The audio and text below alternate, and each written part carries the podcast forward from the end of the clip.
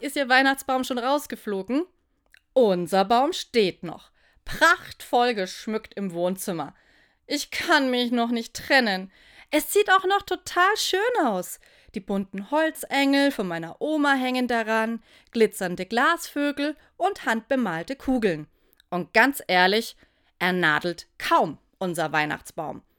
Wir schlagen ihn immer frisch. Und so sieht er auch noch Mitte Januar gut aus. Auch vier Wochen nach dem Fest hängen bei uns noch Weihnachtssterne und der Baum steht. Das hat mein Mann mit in die Ehe gebracht. Der Baum bleibt bis Lichtmess. Mindestens. Früher fand ich das echt komisch. Weihnachtsbaum noch Ende Januar? Da gab's einige Diskussionen. Doch mittlerweile mag ich es, wenn der Weihnachtsbaum im Januar noch steht.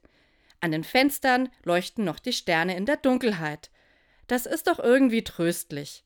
Der Zauber von Weihnachten verschwindet nicht einfach nach den Festtagen.